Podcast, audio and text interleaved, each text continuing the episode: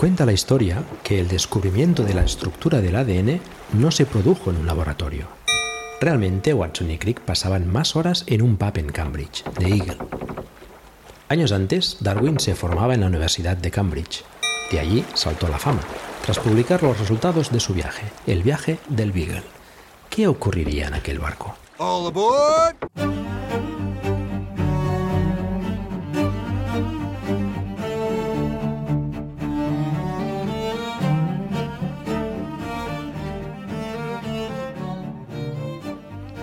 Bienvenidos y bienvenidas a la Taberna del Beagle, un podcast en el que nos sentamos tranquilamente a hablar sobre nuestras inquietudes en la vida.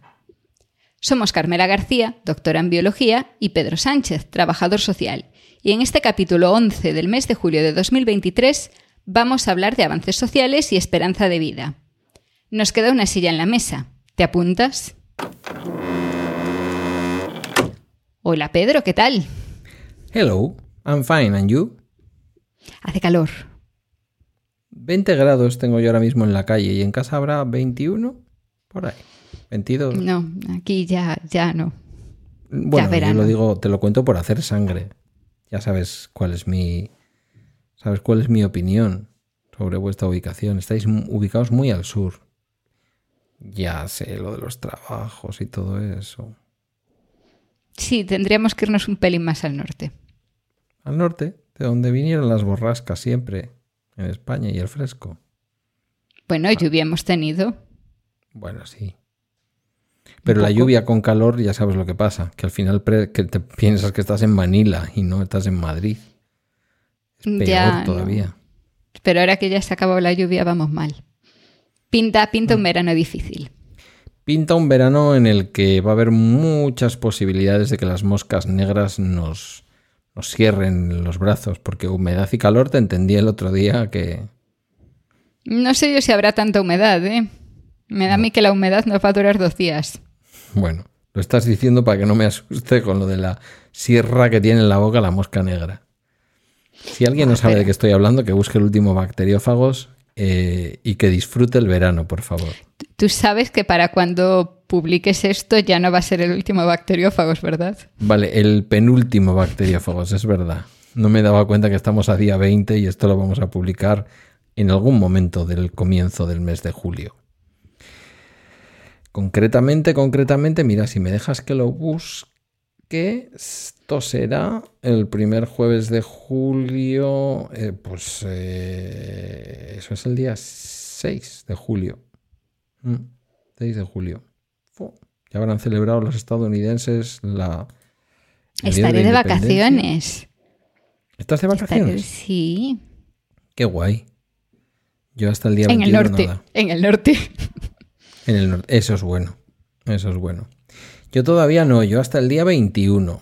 Pero luego además, como una compañera nos ha abandonado por un destino mejor, no ha fallecido. Hablo de trabajo. ¿Vale? Eh, pues nada, teníamos las vacaciones montadas y yo como soy el que está más libre, les he dicho a mis compañeras que me viene bien no irme cinco semanas eh, seguidas y que, bueno, pues tenemos la semana de finales de julio que en Hermoa está muy bien, porque tú sabes que el patrón de Hermoa es el patrón de tu paisito, Santiago. Y como Santiago es también festivo autonómico en el País Vasco, como lo será en Galicia, por supuesto, eh, el municipio cambia el día al día 27, con lo cual siempre tenemos un puente ahí que es el 26. Como eso además este año cae martes, miércoles y jueves. Y Menuda semana, ¿eh? ¿Eh? Menuda semana os vais a... Escucha que no he acabado. Ah, Que no ah, he ¿qué acabado. más? Hay más. Es que en mi ayuntamiento los sindicatos, bueno, el sindicato, tampoco nos vamos a poner plurales, eh, hace las cosas muy bien por lo que sea. Entonces, tienes que elegir el lunes o el viernes para trabajar. Porque también hay puente. Solo que lunes y viernes el ayuntamiento se queda abierto, ¿me explico? El lunes eh, podéis, mm, o sea, el lunes va a estar todo el mundo, porque todo el mundo va a estar ese fin de semana en su casa, ¿no? Mm, yo pensaba no estar el lunes y no voy a estar el lunes.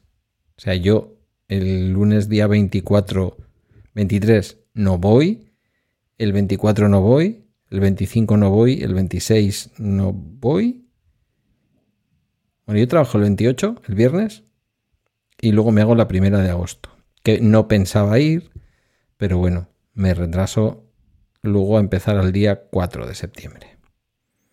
Y todo eso habrá consumido menos de la mitad de mis vacaciones.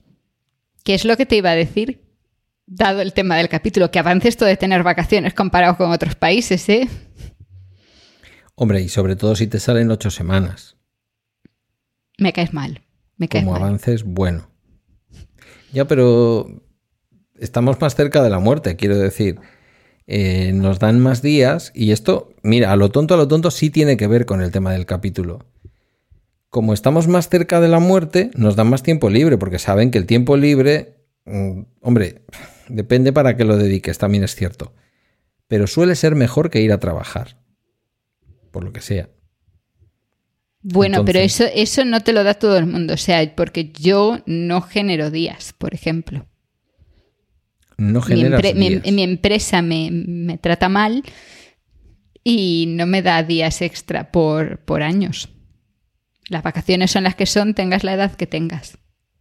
Nosotros tenemos, te digo, 24 días de vacaciones, eso es lo oficial. De lunes a viernes. Si hay festivos, no se cuenta.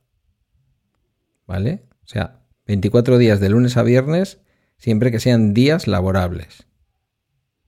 El sí, día claro, de vacaciones, 24 días, el día, sí. El día de la Virgen, ese no se cuenta y solemos meter algunos minutos diarios, este año 10, que no son pocos, para cogernos todos los puentes posibles. ¿Vale? Eh, y luego mmm, tengo seis días de libre disposición, que eso es una cosa que no me acuerdo cómo se le llamaba. A nivel de ministerios le llamaban, creo que Moscosos, por Javier Moscoso, sí. el ministro. Sí. Y luego los otros que llaman canosos, que se prohibieron, eh, ya no se pueden dar por los años que llevas trabajados. Entonces llegamos a un acuerdo con la empresa, comisiones, lo voy a decir, ¿para qué vamos a andar con tonterías? Llegamos a un acuerdo con la empresa y una vez que has cumplido 18 años, que tampoco es ninguna tontería, ¿eh? hay que estar ahí.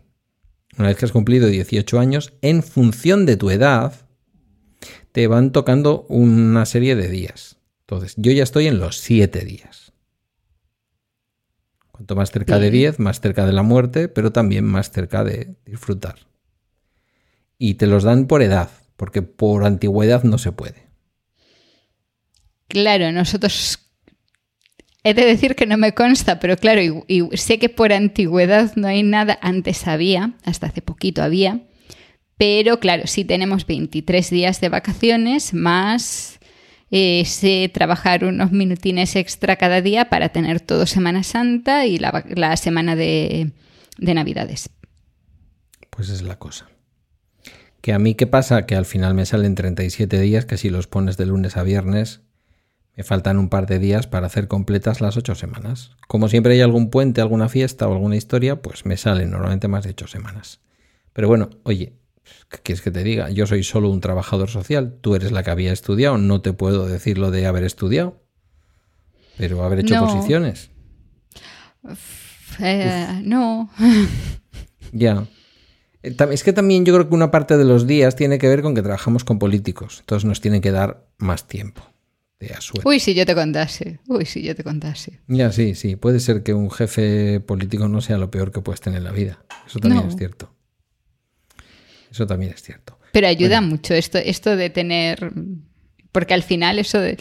Yo preferiría la semana de cuatro días. A mí, si me dicen ahora, mm, incluso lo de trabajo una horita más y ten un día más libre, yo firmaba ahí. Mm, Lo de la horita más yo lo llevaría mal, ¿eh? En Zumárraga yo trabajaba siete horas y media en lugar de las siete horas. Ah, claro, que tú trabajas siete horas. Eh. Sí, bueno, siete y diez. Ya. Siete y diez. Yo trabajo 35 a la semana, más los 10 minutitos diarios, que nos meten 50 minutos más para luego tener puentes y estas cosas. Bueno, y una vez que ya me he hecho odiar por toda la población que nos escucha, que no es funcionaria, incluso por una buena parte de los funcionarios que no son del País Vasco, y a lo mejor hasta por algunos del País Vasco. eh, sí, sí, yo contenta porque salgo los viernes a las 3, pero el resto de la semana ya mm, mejor no Nosotros contamos las ahora, horas. que también consiguió el sindicato dejarnos entrar a las 7, yo a las 2 y 10 soy libre como el sol cuando amanece. Ah, no, yo puedo, claro, si entro antes puedo salir, puedo salir a las dos. Vale. Puedo. O sea, pero ya eso. Para el trabajo que hago, lo de madrugar mucho es complicado, ¿eh? Bueno, bueno, no te creas, ¿eh? Sobre todo si hace calor. Y ahora llega julio y agosto. Que es Ahí que hay jornada intensiva. No, yo tengo julio y agosto jornada intensiva. Yo tengo jornada intensiva de normal y en julio y agosto lo que pasa es que tengo seis horas, no siete. Ya, yo es cuando tengo siete. Porque el resto del año tengo más. Haber opositado. Bueno, pero estamos hablando de esto. Estamos hablando de los avances sociales, porque esto no fue siempre así, querida Carmela. No. Eh, Me- me- soy joven, pero no tan joven. Me da la memoria incluso para recordar horarios mucho más extremos. Y en sí yo he llegado a trabajar menos horas cuando trabajaba, cuando trabajaba para el Estado. Trabajaba menos horas de las que trabajo ahora. ¿Ves? Lo que te decía yo, la función pública es lo que tiene. Eh, yo he llegado, porque claro, yo me estrené en la función pública en el año 90. Y yo he llegado a conocer de lejos, bueno, me tocó trabajar una vez a la semana por las tardes, los martes. Me dolía mucho la cabeza, o sea, eso no hay quien lo soporte. Yo sé que es el día a día de mucha gente, pero a mí no. El mío, por ejemplo. A mí no. Me falta el oxígeno, por lo que sea. Eh, pero las compañeras lo llegaron a tener aún peor. Y es que les tocaba meter un sábado cada no sé cuánto tiempo. Cada cuatro o cinco semanas les tocaba hacer guardia de sábado. Guardia en un servicio de menores. De protección de menores. Es decir, que allí llegaban niños diciendo, lléveme usted a algún sitio que por lo que sea en casa no estoy bien. Eh, a nosotros ya los sábados no nos tocó. O sea que, bueno. Fíjate que mm, sin irnos tan atrás y cambiando mucho de, de profesión, eh, mi madre, como, como cocinera, cuando firmó su contrato, su contrato que tuvo hasta la jubilación, trabajaba todos los días.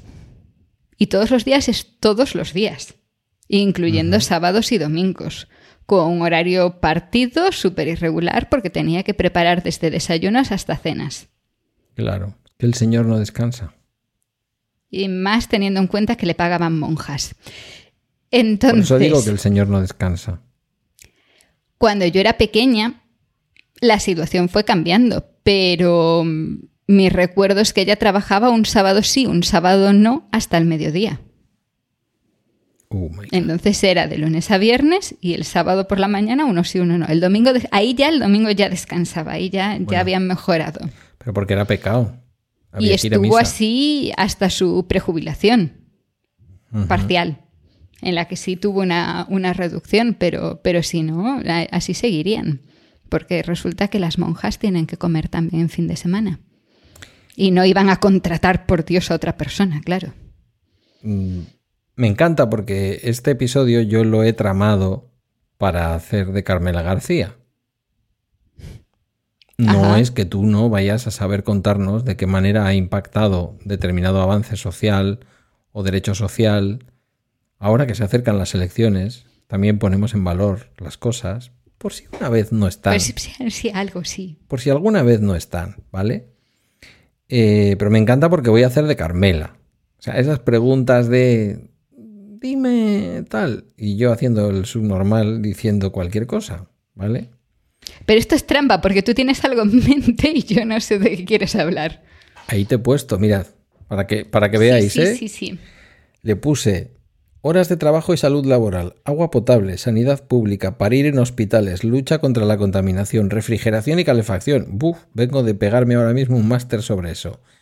Cloacas, no nos referimos a ese señor con gorra, con putas y con coca. Hablamos de otro tipo de cloacas. Zonas de bajas emisiones. Estoy un poquito gamberro hoy con esto, ¿eh? me lo van a perdonar, pero ya le pondremos un explicit. Eh, cosas, y alguna más que se te ocurrirá, que aparentemente tienen que ver con reivindicaciones políticas, luchas sociales, eh, dinero y confort, eh, diseños urbanísticos, y que luego resulta que tienen que ver con la ciencia, con la esperanza de vida, con la salud y con muchas otras cosas. Hombre, si hablamos de salud laboral, evidentemente, ¿no? Ahora lo estamos mencionando, las horas de trabajo y el agua potable. Y, hombre, y la sanidad pública también, y para ir a los hospitales. Y, y todos, si nos ponemos. ¿Tú sabes en qué año se empezó en España a trabajar, en España y en Francia, que fue a la vez, a trabajar en la jornada de ocho horas? Hace mucho. Hace mucho no me vale. Dime un año. Hace más de 100. Ahí lo puedo dejar. Sí, sí, sí. Esto Pero no fue... tantos más de 100. Pero esto fue a principios del siglo XX. Una huelga consiguió las ocho horas. En 1919. En 1900... A ver, no hemos escarbado mucho. ¿eh? Esto es Wikipedia. Tampoco nos volvamos locos, ¿eh? Pero esto yo me lo sé porque, porque cierta ministra lo, lo estaba diciendo hace no muchos meses. ¿Ministra o vicepresidenta? Ambas. Ah, vale. Ocho horas para trabajar, ocho horas de recreo, ocho horas para dormir. Eh, es conocida la cosa como la reducción de jornada. Fíjate tú lo que es hoy la reducción de jornada y en aquel momento la reducción de jornada era poder disponer de 40 horas de trabajo a la semana. Esto viene de Melbourne, curiosamente, en 1856 y, es conocido como el 888. ¿Te Sí, un y, y que durante mucho tiempo en España no lo respetó ni Dios. Dios nos ha quedado claro teniendo en cuenta el horario de tu madre para las monjas. Eso está claro. Pues eso, la jornada de ocho horas hace referencia a la reivindicación del movimiento obrero por la reducción de la jornada laboral y el establecimiento de las ocho horas de trabajo diarias. Que alguno dirá, pero si eso a mí no me ha llegado todavía. Eso a mí no me ha llegado todavía. Ah, amigo, igual en tu empresa a lo mejor no hay sindicatos de esos que no valen para nada.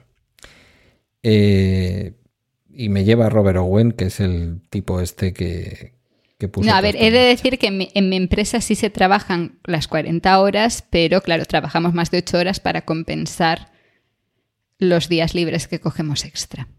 Dicen. Mm, Dicen. Durante la duración. Ahora no voy a hacer propaganda electoral, ¿eh? En otros momentos del, del episodio igual puedo resultar más. Episodio he dicho, por Dios, capítulo. Puedo resultar más evidente. Mm, Pero tú sabes que el gobierno saliente. Ya veremos si saliente del todo o saliente y entrante. eh, reguló el tema de que tenía que haber relojes de fichar en los sitios y que las Sí, fichadas se tienen que llevar. Fichamos. Yo hoy, hoy que estamos grabando, 20 de junio, Uy, he fichado por primera vez con una aplicación móvil. Yo tengo una página web Bueno, por web también. que me facilita así mucho el que ponga las horas exactas, o sea, viene pre-rellenado con las horas por si así ya haces clic y no se te ocurre poner que has trabajado de más. Pero lo puedes cambiar. Vale. Eh, ¿De qué manera puede afectar al cuerpo un estrés por un exceso de horas de trabajo? Quiero decir, eh, cuando decimos que esto es un avance social, es evidentemente un avance social, permite la conciliación, permite muchas cosas. Esto era algo que afectaba a hombres y mujeres, porque había sectores que también ya en aquella época estaban feminizados, pero es verdad que en aquella época todavía había mucha población que trabajaba 24 horas, 7 horas al día y que eso se mantuvo durante un siglo entero prácticamente, que sois las mujeres, ¿no? Pero ese es un debate para otro día. En el debate de hoy, en el trabajo fuera del hogar, en el trabajo remunerado, eh, bueno, y en el otro también, y en el de casa, ¿cómo puede afectar estar tantas horas pendiente de un trabajo? Fíjate que puede ser manejar una maquinaria pesada, puede ser, está muy regulado, ¿eh? No vamos a hacer ahora demagogia. Todo el tema de conducir autobuses, conducir un tren, este tipo de cosas está muy regulado. No, no se puede estar ocho horas seguidas haciendo eso siquiera. Pero ¿cómo afecta ese estrés? Eh, ¿Qué tipo de, no sé, qué se libera ahí? A ver, es la, es la falta de descanso. Directamente ese cansancio sí te puede llevar a cometer errores. En sí, tú estás dando los ejemplos de los trabajos en los que está más regulado. Justamente para evitar esos posibles errores humanos, pero ocurre en cualquier otro ámbito. Y también es cierto que aunque aun- por una parte tienes la falta de sueño, que si trabajas más horas es probable que recortes horas de sueño, entonces no descansas lo suficiente, el cuerpo no se recupera, necesitas esas horas de sueño para, mm, para funciones vitales. O sea, mm, tu cuerpo no se va a regenerar lo suficiente si no descansas lo suficiente. La memoria no va a funcionar igual. Entonces, si recortas de sueño ya es un problema, pero es que también vas a estar recortando de otras cosas. Entonces también tiene mucho que ver en el aspecto de la salud mental. Es justo lo que te iba a decir, claro. A mí me viene a la cabeza que una persona que no puede disfrutar de la cultura, que no puede ir a tomarse, mira, ahora que está tan de moda, unas cañas con los amigos, que no puede ir a ver una obra de teatro, que no puede escuchar un concierto de música, que no puede permitirse grabar un podcast o escucharlos, eh, Claro, estamos hablando de la salud física, del descanso, pero también la salud mental. Es, me levanto, estoy trabajando, vengo de trabajar, paro apenas para comer y para hacer mis necesidades, ya así eso, y llego a mi casa y me ceno y me voy a la cama, porque al día siguiente hay que seguir trabajando. Y eso así de lunes a domingo. Quiero decir, esto era lo que había antes de un logro histórico del movimiento obrero como fue las jornadas de ocho horas eh, de lunes a viernes, porque al principio también era el tema de lunes a sábado, se descansaba el solo el domingo, pero que hubo un momento en que no se descansaba nunca. Entonces, claro, ¿cómo era la vida de esa gente? Decía, no, esperanza de vida de unos 40 años. Es decir, tal y como hemos planteado el programa, esto afecta ya no solo a la salud mental y a la calidad de vida y a la salud en general, sino realmente puede ser una causa de muerte prematura. La gente vive menos años. Sí, sí, porque pero de forma indirecta, o sea, porque claro, porque puedes cometer un error en el trabajo que te cueste la vida, porque vas a tener una calidad de vida peor que va a empeorar otros factores. Y eso antes o después va a pasar factura.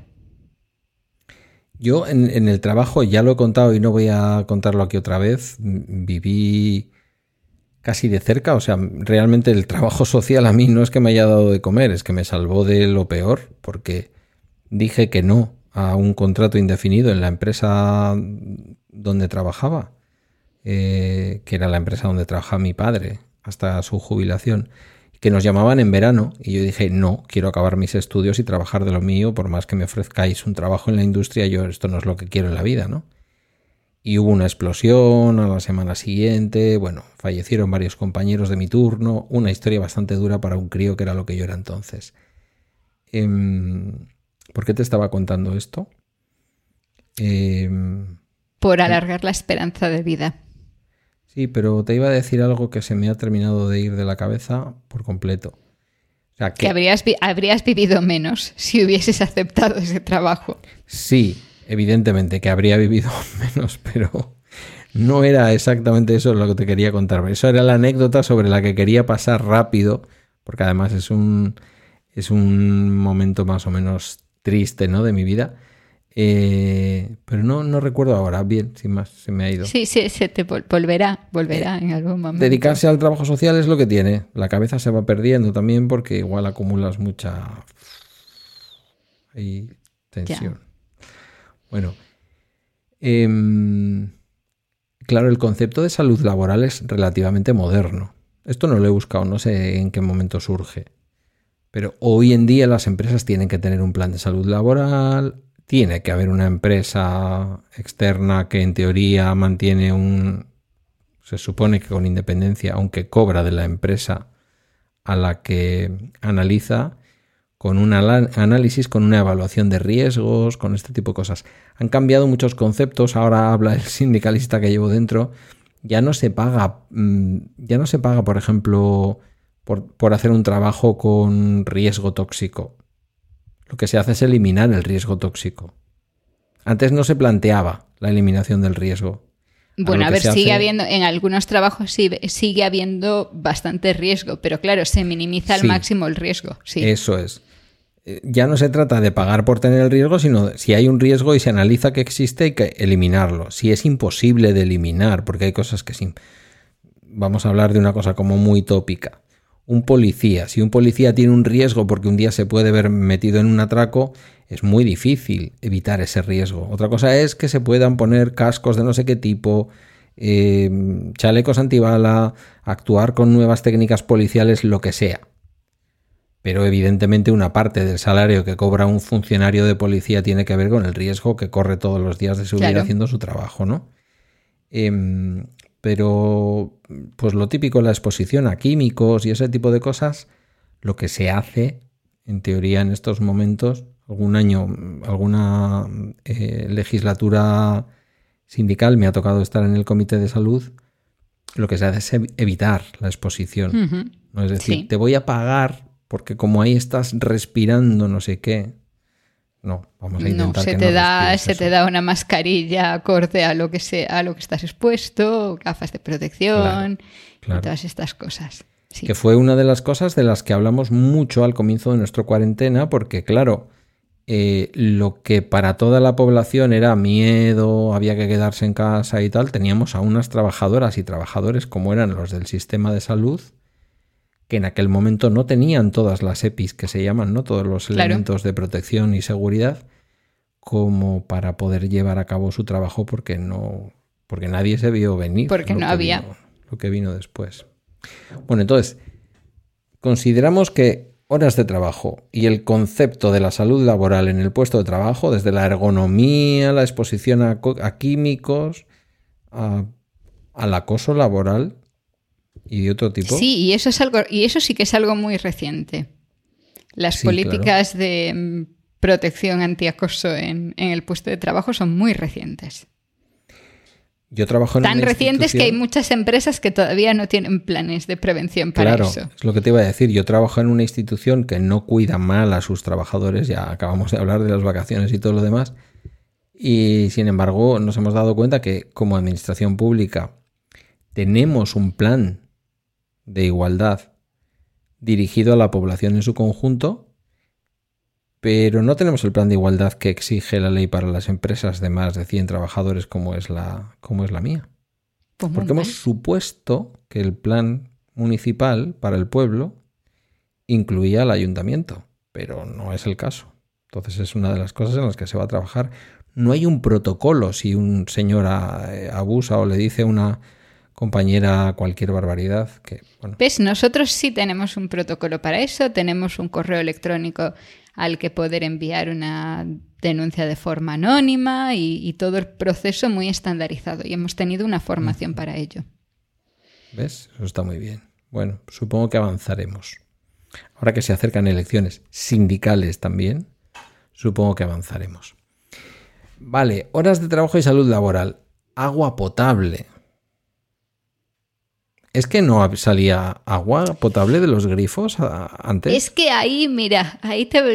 Porque tú has puesto lo de las cloacas abajo, igual tenías que ver las dos cosas con- en conjunto. Bueno, es que esto fue una toda leche. Porque el agua potable es algo, algo del siglo XX. O sea, el agua que, te, que puedes asegurar que es potable. No quiere decir que antes no hubiese agua potable, pero no sabías si era potable o no. Y las hace- contaminaciones cruzadas que se dicen que podía haber con lo de las cloacas. Claro. Claro, ahí está, ahí está la cosa, que si, mm, si el agua venía directamente de un manantial, entonces, en principio, si ese manantial estaba limpio, ese agua era potable. Con las características que tuviese. Vamos a dejar la carga de metales y todas estas cosas a un lado. Pero sería potable si el manantial lo era. Pero claro, en el momento en el que el suministro de agua se podía cruzar con el de aguas fecales, ya no, ya no venía siendo potable. Y esto es, eh, es reciente. Una cosa es el alcantarillado, que sí es mucho más reciente en, en muchísimos pueblos. Pues las ciudades lo tenemos desde hace más tiempo, pero en algunos pueblos es algo de, no sé, 40 años a lo mejor. Seguro que hay sitios en los que todavía, a ver, hay muchas casas en, aldeas en las que todavía tiran de un, pozo propio teniendo un pozo negro. Pero ahora se tiene muy claro que tienen que estar bien separados, bien aislados. Esto es reciente. Y esto daba lugar a, muchísimos problemas de, eso, de contaminación del agua que se iba a utilizar para beber y que todavía se ve en algunos casos. Pues ahora, por ejemplo, hace unas semanas... Eh, en algunos pueblos en los que ha habido inundaciones grandes tras eh, lluvias intensas, que ha habido problemas con el suministro de agua potable porque las alcantarillas no, no podían gestionar la cantidad de agua que estaba lloviendo y se acababan cruzando. Esto pasa todavía. Yo recuerdo las grandes inundaciones del País Vasco de los años 80, que quizás las hayas podido ver por ahí en algún documental o en alguna historia. Eh, quienes, ahí, quienes habéis estado en el casco viejo de Bilbao, haceros a la idea de que el agua llegó prácticamente hasta los primeros pisos de todas las casas del casco viejo, que está rodeado por completo por las rías, como que la ría hace ahí un arco. Mm, estuvimos semanas teniendo que beber agua de botella. A ver. pasó tiempo, ¿eh? Y no solamente son casos de, ese estilo, también hay que tener en cuenta que los embalses, esto va ahí un poco... Los pantanos en España se construyeron principalmente en los 60 y de ahí para adelante. Muchos sitios no tenían un suministro de agua garantizado, dependían de cuándo lloviese. Y en sí, muchos sitios hemos tenido ese suministro de ya cuando llueva con eso vamos tirando del río hasta hace muy poquito.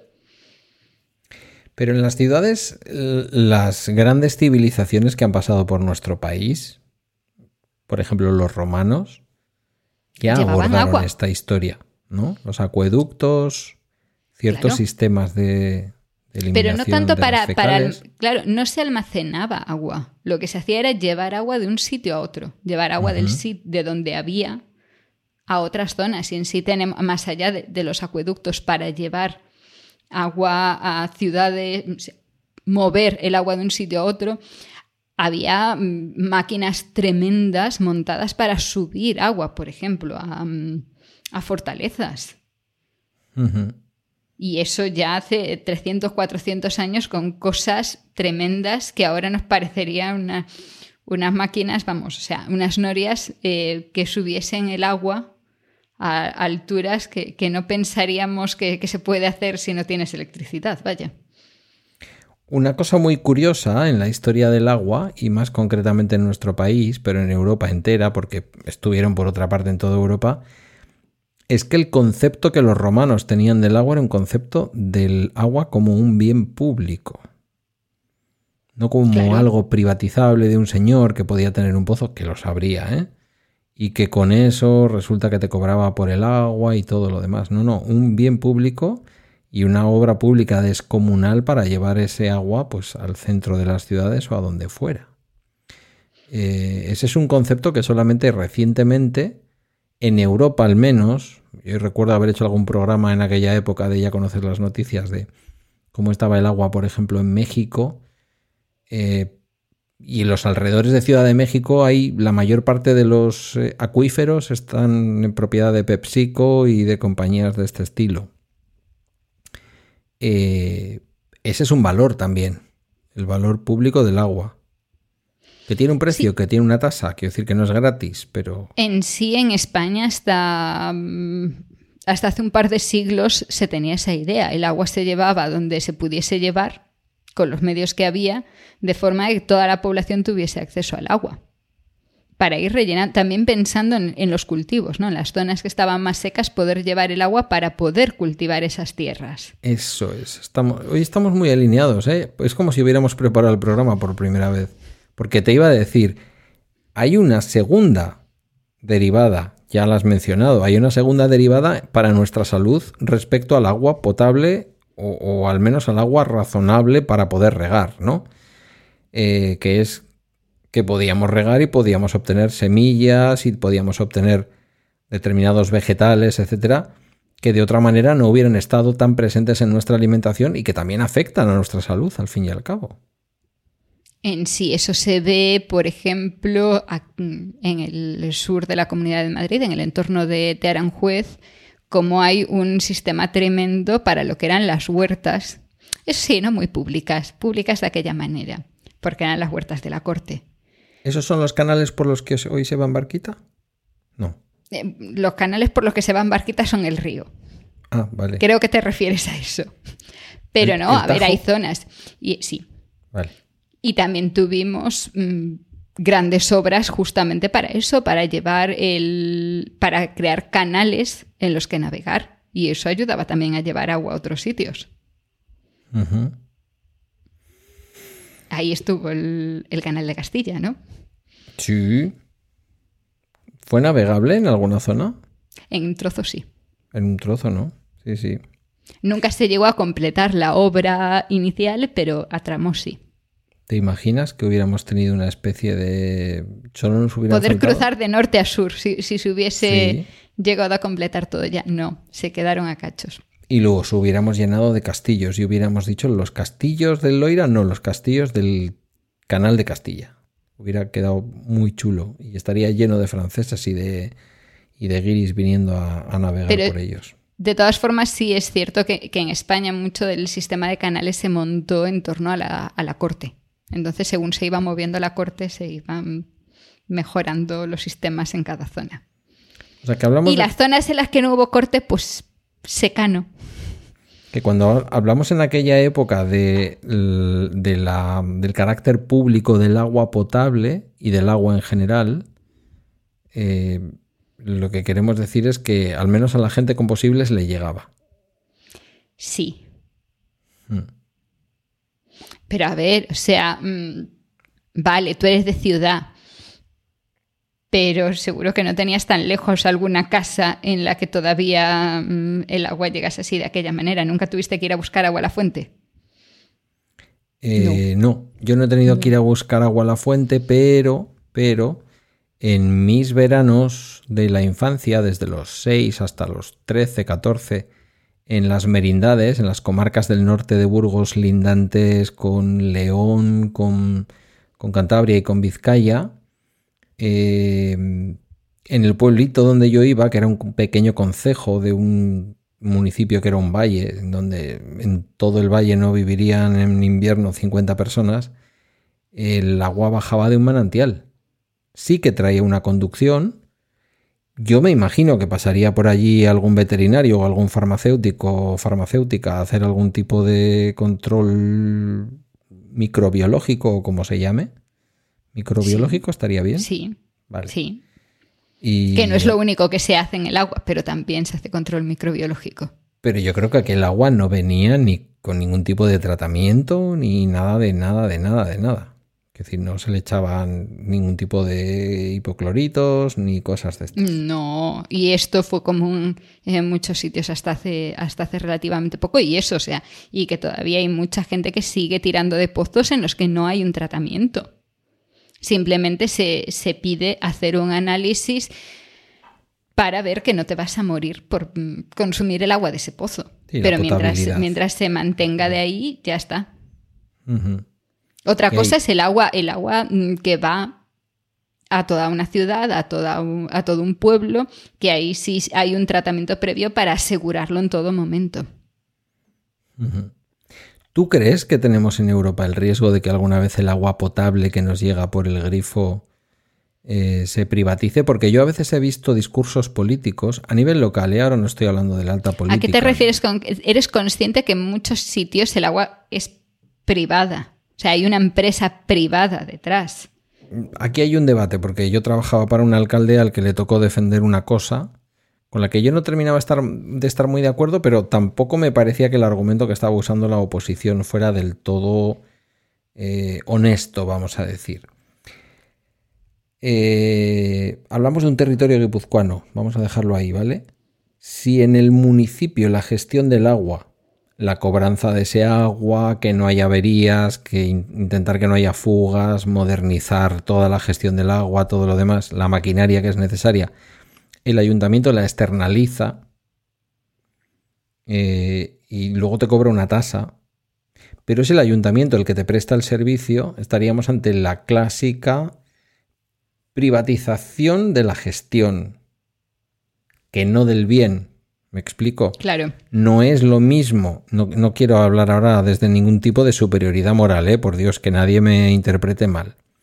No es lo mismo que un acuífero de alrededor de Ciudad de México sea propiedad de PepsiCo que lo puede utilizar para vender el agua embotellada que vende o para vender, para hacer Pepsi Colas, me da igual, que, eh, que el agua sea pública que tú contrates a una empresa que gestiona ese agua.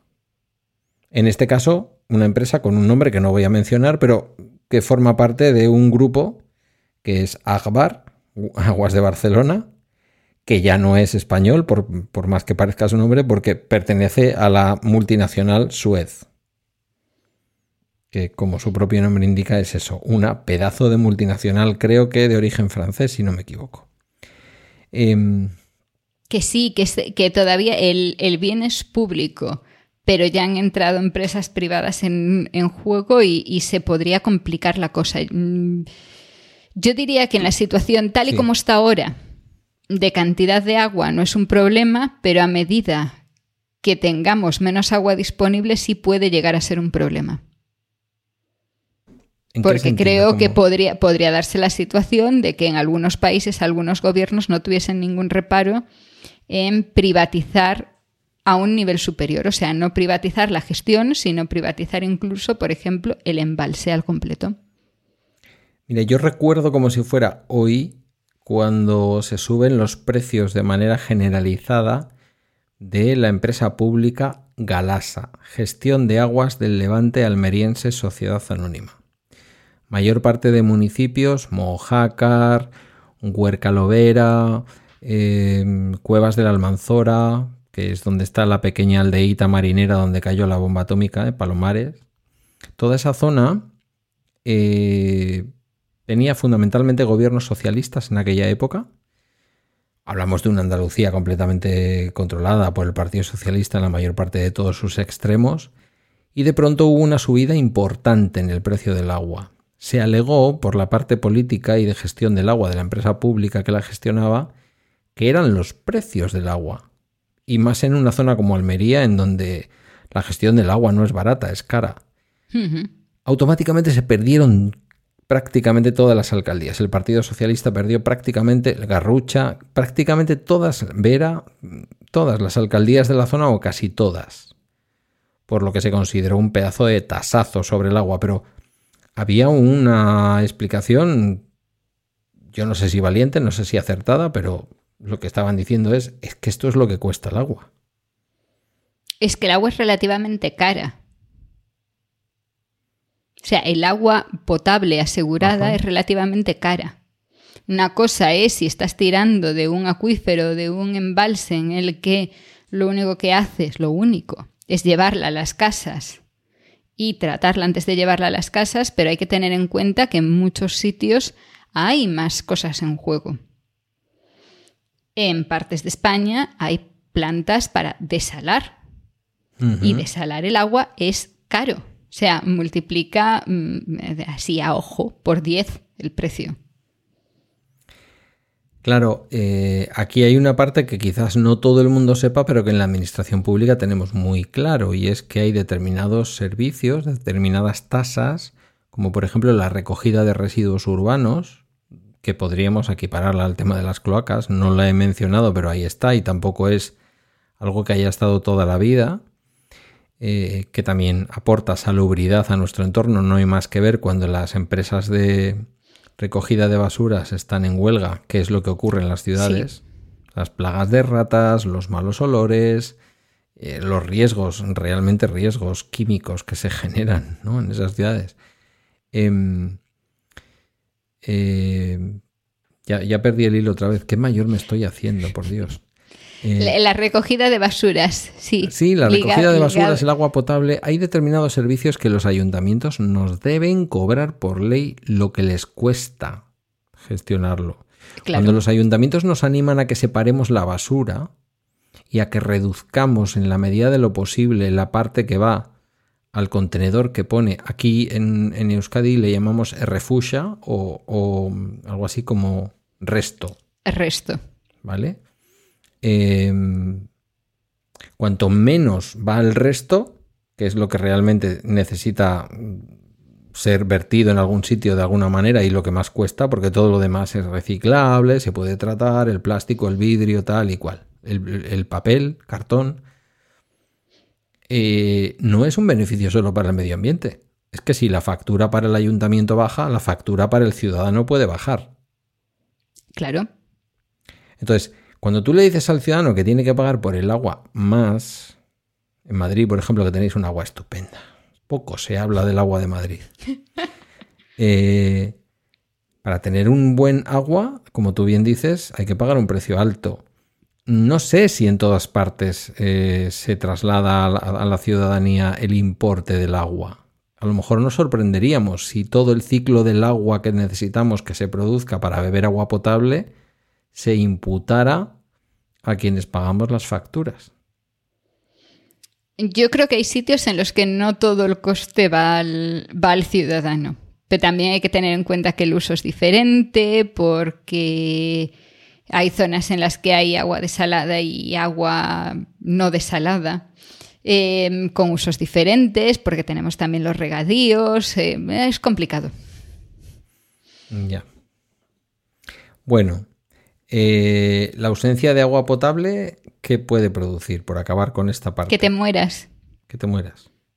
Sí, en sí, a ver, hay muchas enfermedades. En, el último capítulo hablábamos de, aquel mapa fantasma, ¿no? Uno de los libros que, que, recomendaba y justamente viene de eso, o sea, de cómo una epidemia de algo como cólera se puede transmitir por la falta de un sistema de agua potable. no tenemos ya esa clase de epidemias porque tenemos el agua potable, porque ya tenemos eso mucho más controlado, pero hay un montón de enfermedades que se pueden transmitir por agua contaminada. Bueno, pues esto si lo relacionamos con el tema cloacas, que tampoco es de hace de toda la vida, podríamos... Ahí, ahí sí te puedo asegurar que todavía hay mucho pozo negro en este país. Hmm. no en las zonas urbanas, pero en, las en pueblos y aldeas sí.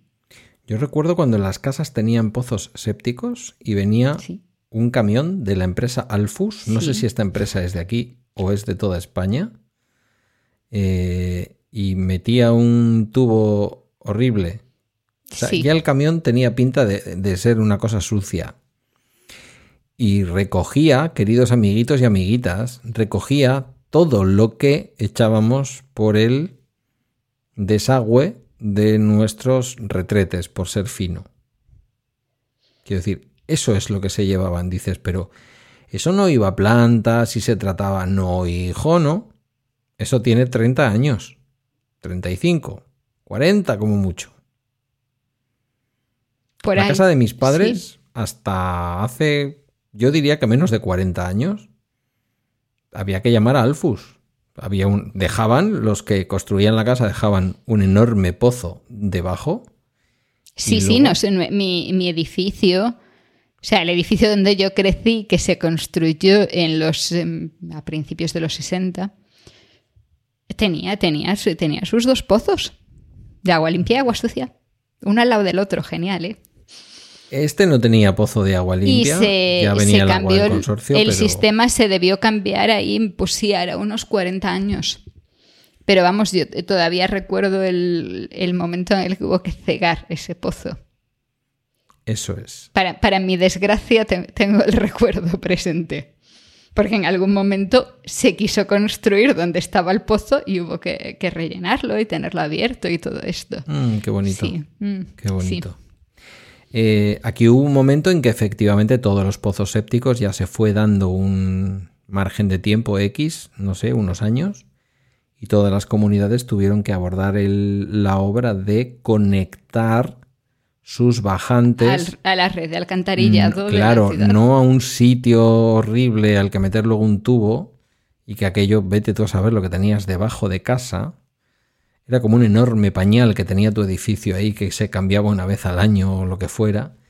Y conectarlo con el sistema de alcantarillado que efectivamente, como os podéis imaginar, no estaba en aquel momento del todo preparado.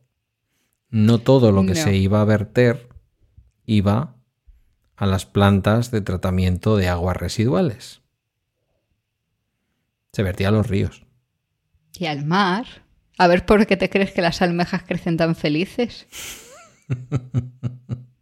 Me acabas de quitar las ganas de comer unas buenas almejas gallegas, pero, pero para mucho tiempo. No, a ver, esto es un... porque en, en, general es algo de lo que no se, no se suele comentar, pero sí es cierto, o sea, que, que esas aguas iban en muchos casos directas a los ríos, hay todavía de vez en cuando problemas con eso y también los, eh, los tubos que salían en las zonas de costa directamente al mar y que siguen saliendo, o sea, Sí. con más o menos tratamiento, pero siguen saliendo, Sí. porque el agua va a algún sitio.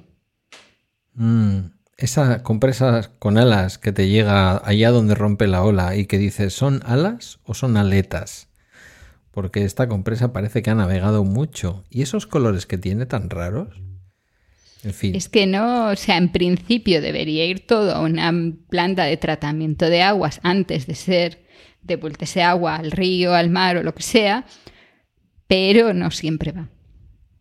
Lo que viene Lo siendo que pasa una- es que se diluye, se diluye luego Claro. ya y se diluye y ya antes de entrar en el siguiente pueblo, pues ya vuelve a pasar por la depuradora potabilizadora.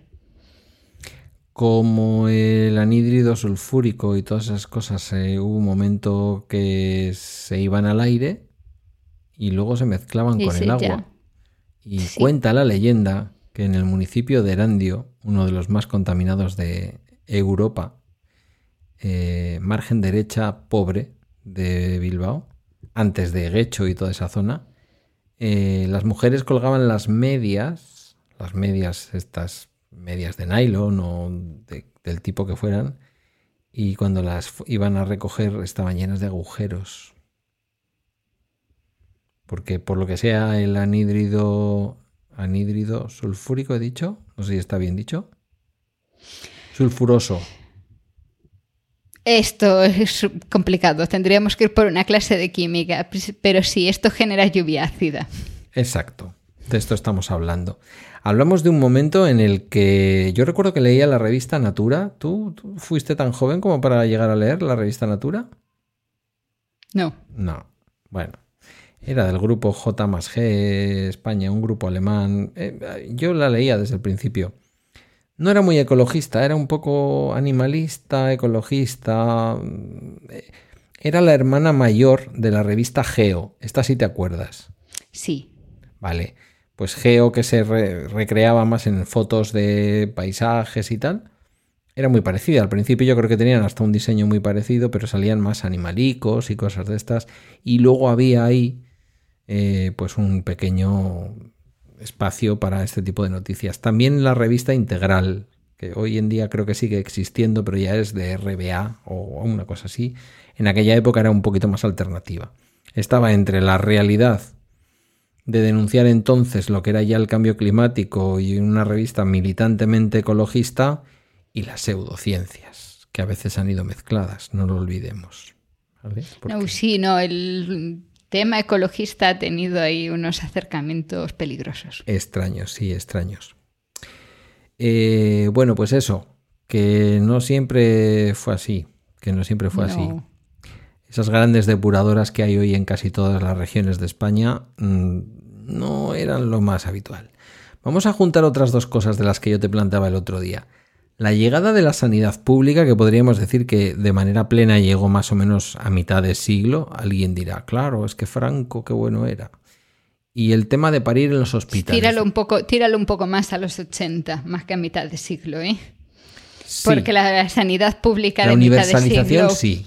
Sí, la universalización sí, pero la relación del derecho a la sanidad eh, a cambio de trabajar, claro, no todo el mundo tenía derecho. Esto es cierto. Claro, Pero como es verdad que las cifras de paro en los 70, en los 60, incluso al comienzo de los 80 eran buenas, eh, eran pequeñas y había mucha gente trabajando, pues la mayor parte de la gente accedía. en su trabajo tenía la, la Claro. opción, sí. Es verdad que la universalización llega en, en algunos de los primeros gobiernos de Felipe González, esa es una realidad también. Eh, esto y parir en hospitales, porque lo suyo era parir en casa. Claro. Que también, por aquí, el ecologismo... Ahora, sí, ahora está muy de moda esto otra vez. No esto es buena de idea. tomar No leche idea. cruda, parir en casa, no ponerse vacunas, todo eso está muy relacionado, ¿no? Por lo menos en la parte hippie de los antivacunas y toda esta cosa. Sí, pero es que esto tiene un problema y es que como toda esta clase de, de avances sociales los damos por hecho, se nos olvida lo que es vivir sin ellos. Entonces nos parece todo muy bonito hasta que sabemos, hasta que nos damos de bruces con la realidad. Entonces, claro, parir en casa es muy bonito hasta que tienes una complicación y hay que correr al hospital. Parir en casa está muy bien con un equipo al completo, ya, hasta que llega un momento en el que no vale. Porque necesitas algo que no tienes en casa. Por otra parte, entre tú y yo, ¿quién se puede permitir parir en casa con un equipo al completo? Que parece muy romántico, pero hace falta tener tela para hacer esto, ¿eh? Ya, bueno, hay, hay de todo, hay de todo. O sea, hay de todo, hay también, o sea, hay gente, mm, no sé, o sea, hace un par de meses o así estuvo por ahí circulando la moda de mm, parir en la arena de la playa. Ah, en la arena. Sí. Yo había, yo había oído... se, me, ocurre todo, todo lo malo que, pueda pasar en uno de los peores entornos posibles, porque en una bañera esto está también muy de moda, lo de parir en el agua, em, pues al menos si, si, eh, vamos a pensar que el agua está estéril, pues bueno, vale, vale. Pero claro, en agua de mar, con arena, arena. Arena, donde ha estado el perro paseando un par de horas antes. Sí. Mm. Y que incluso aunque la arena estuviese limpia, sigue siendo arena, sigue teniendo un peligro de que mm, no, no. Vamos a, es el momento no, no vamos a entrar en detalles, pero vamos. Es el momento de decirlo, amigos, amigas. Eh, se acerca el verano. Ni el mar en su interior, ni la arena de la playa son buenos sitios ni para parir ni para hacer bebés. Hacedme caso. No, no son buenos sitios, por lo que sea. No. El agua queda muy bonito en las películas así, en plan sexy pero luego no va bien, no va bien. Y la arena, pues ya sí eso. Es que esto tiene muchos peligros. Pero claro, es eso, o sea, en un entorno en el que no hay infecciones, no valoras todos esos riesgos, suena muy bonito. Y es igual de lo que pasa con las vacunas, claro, o sea, tú puedes tener un niño, no vacunarlo y a ese niño no le va a pasar nada. ¿Por qué? Porque el resto de niños sí están vacunados. Hasta que dejan de estarlo. enfadado. Hasta que dejan de estarlo. Bueno, varias cosas con esto. Al principio parir en hospitales tampoco era ninguna garantía de nada, porque ya se paría en hospitales cuando todavía no había en los hospitales una higiene. Claro. Mm. Eh, sí, a ver, los... Em, hasta hace relativamente poco, estar en un hospital no necesariamente era mejor que estar en casa. Porque un médico no, no era lo que hoy entendemos como un médico, era más cercano al chamanismo casi.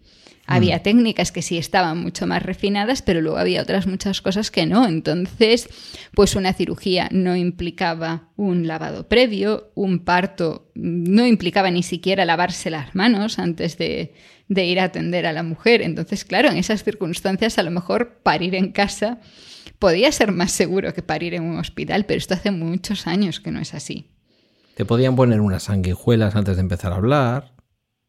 Eh, y te podían hacer un agujero con un taladro en el cerebro. Sí, mm, se llama trepanación.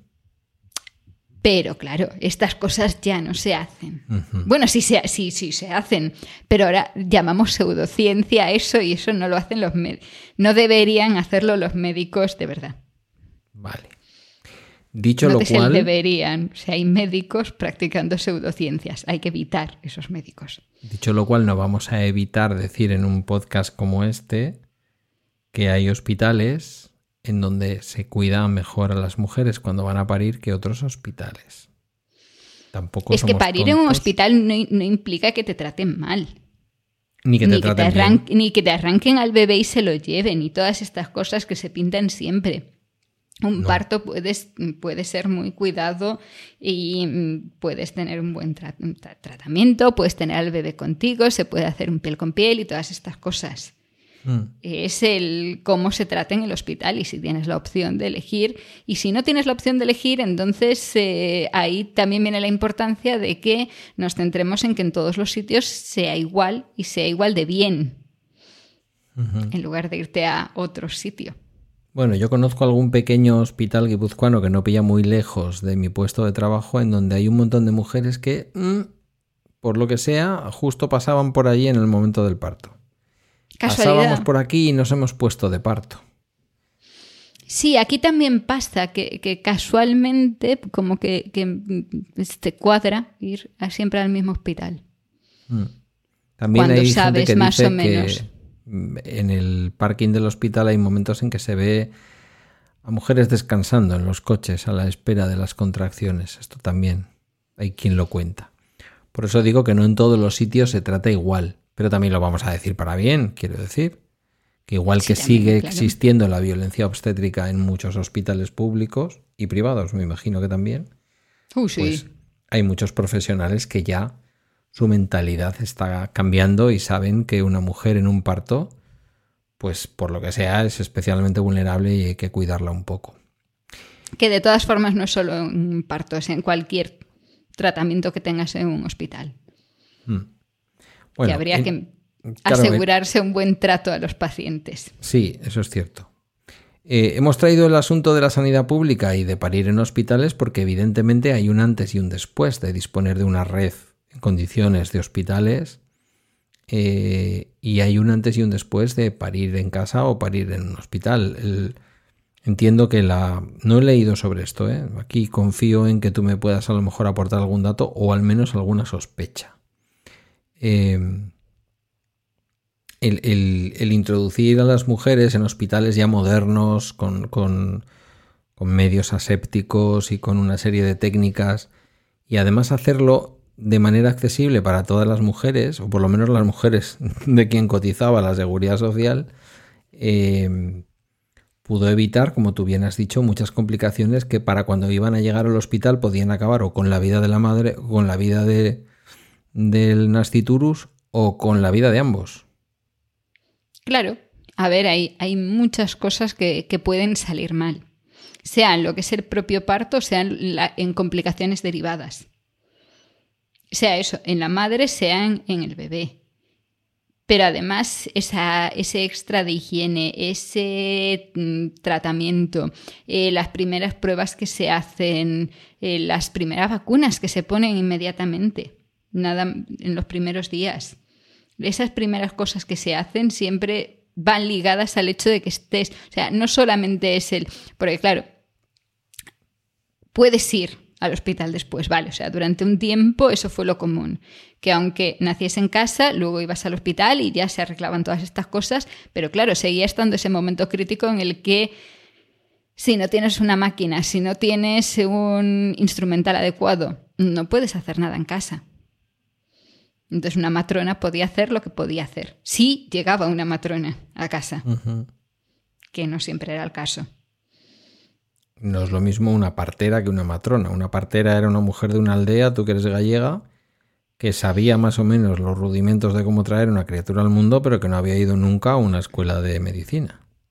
Una matrona tiene formación, tenía, o sea, ahora mucho más, claro, pero tenía formación básica, pero formación para mm, poder enfrentarse a algunas complicaciones.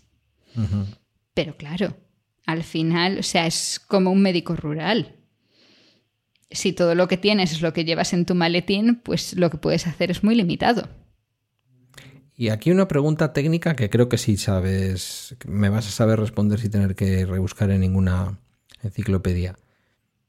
La mortalidad perinatal, la mortalidad en el momento del parto o en momentos anteriores con una pérdida del bebé o en momentos posteriores con una no supervivencia del bebé, eh, influye en la esperanza de vida del colectivo. Claro, Quiero decir que a veces pensamos que es que si nos morimos antes y no llegamos muy viejos, baja la edad media de esperanza de vida. pero el mayor cambio en la, esperan- en la edad media de esperanza de vida lo ha producido el reducir la mortalidad infantil, infantil y en muchos casos infantil de primer mes. Porque claro, o sea, mm, hasta hace relativamente poco, muchos niños morían en, al nacer. Al nacer en el primer mes, segundo mes. Era habitual tener muchos hijos porque sabías que ibas a perder alguno al parir y alguno en su infancia. Sí, sí. Y esto ha cambiado. Ha cambiado, eh, entre otras cosas, o sea, mucho por las infecciones, o sea, también por, por otra serie de cuidados que hay ya durante el embarazo que antes no había. Pero muchísimo por las infecciones. Había niños que se morían al nacer por las infecciones en el parto. Em, claro, ya no hablamos solamente del número de personitas recién nacidas o para nacer que morían, porque diría que incluso si se producía el fallecimiento en el parto o se producía el fallecimiento, ahora, ahora me estoy columpiando un poco, ¿eh? pero hablo por intuición. Si todavía no habías nacido o al nacer no sobrevivías más de 24 horas, no había inscripción, no había personita. Sí, o si te morías a los tres días. Sí, pero bueno, yo no sé, creo que hasta hace no tanto lo que venía a decir la legislación es si sobrevive 24 horas. en teoría se inscribe, sí. Entidad como persona, si no, no. Claro, si yo no te inscribo, no me estropeas la estadística, con perdón. No, claro. Vale. Eh, pero sí que esa mortalidad perinatal de lo que tú has dicho, ¿no? Desde los dos, tres días hasta las dos, tres semanas, un mes, ya no solo... A ver si lo estoy entendiendo bien, ¿eh? Ya no solo es que estropee la estadística desde el punto de vista de que son muchas criaturas que no terminan de sobrevivir mucho tiempo, sino que no es lo mismo que fallezcan las personas dos años antes, bajan la media, pero bajan la media relativamente, a que fallezcan muchas personas de un año o de siete meses. Claro, si teníamos una esperanza de vida de 40 años. También es cierto que si llegabas a los 15, probablemente llegabas a los 60.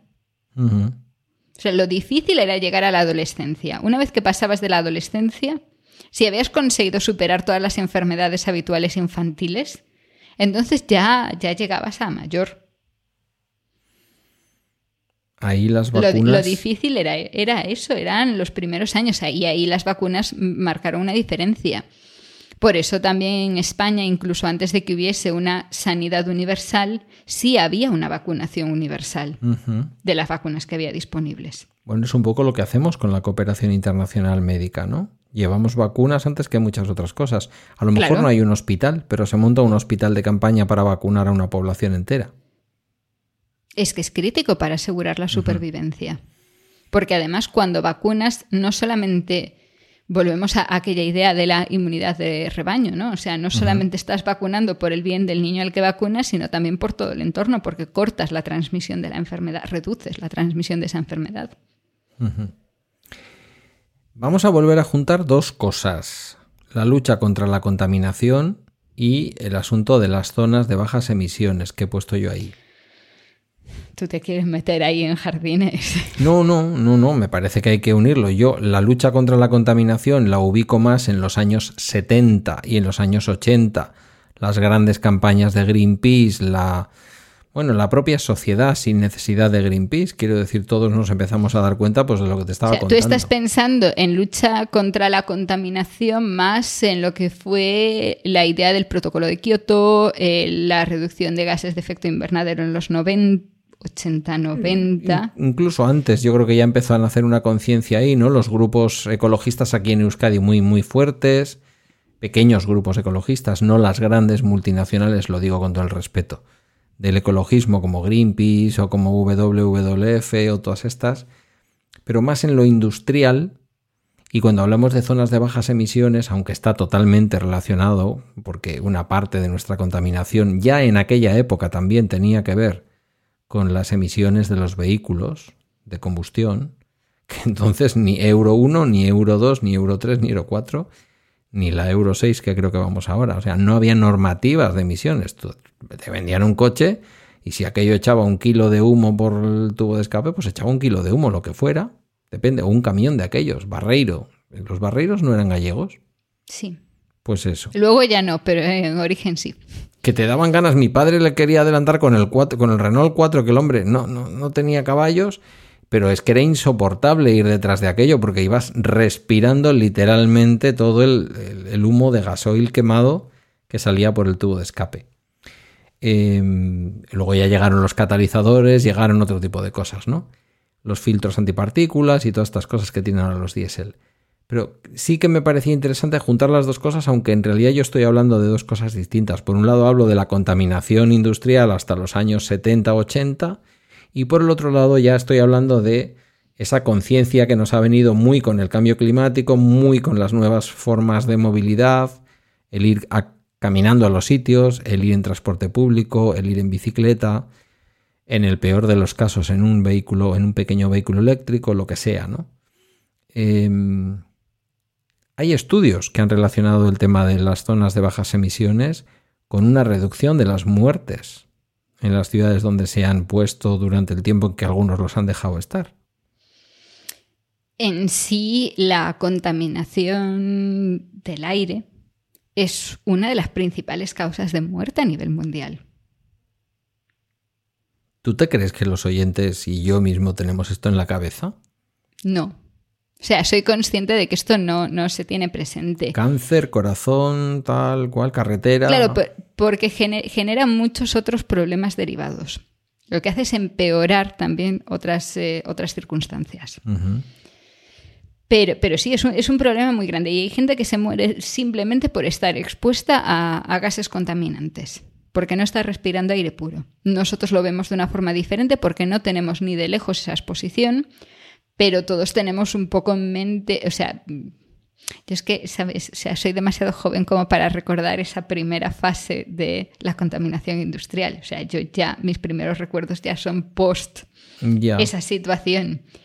Pero todo el mundo que, nos pueda escuchar seguro que tiene en mente alguna serie eh, o alguna película en la que se haya visto la Inglaterra de hace unas cuantas décadas y la mm. cantidad de gases que se emitían y cómo estaba esa situación.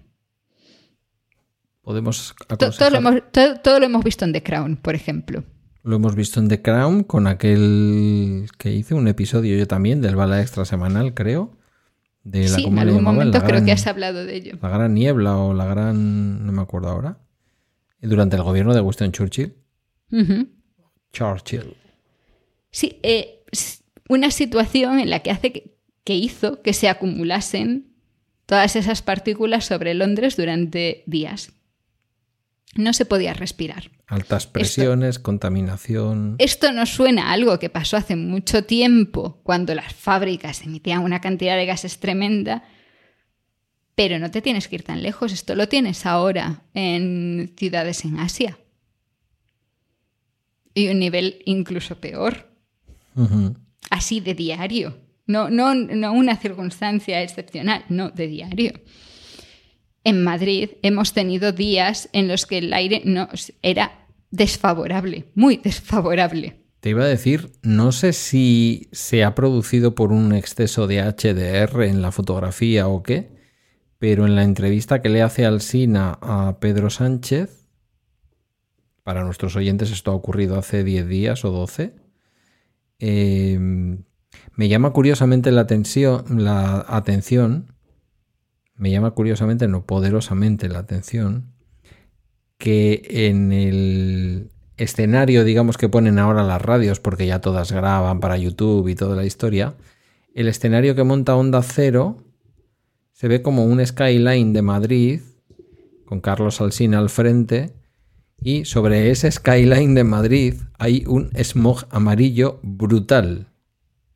¿Qué digo yo? a buscar. Pero claro, esto es una foto real como la vida misma.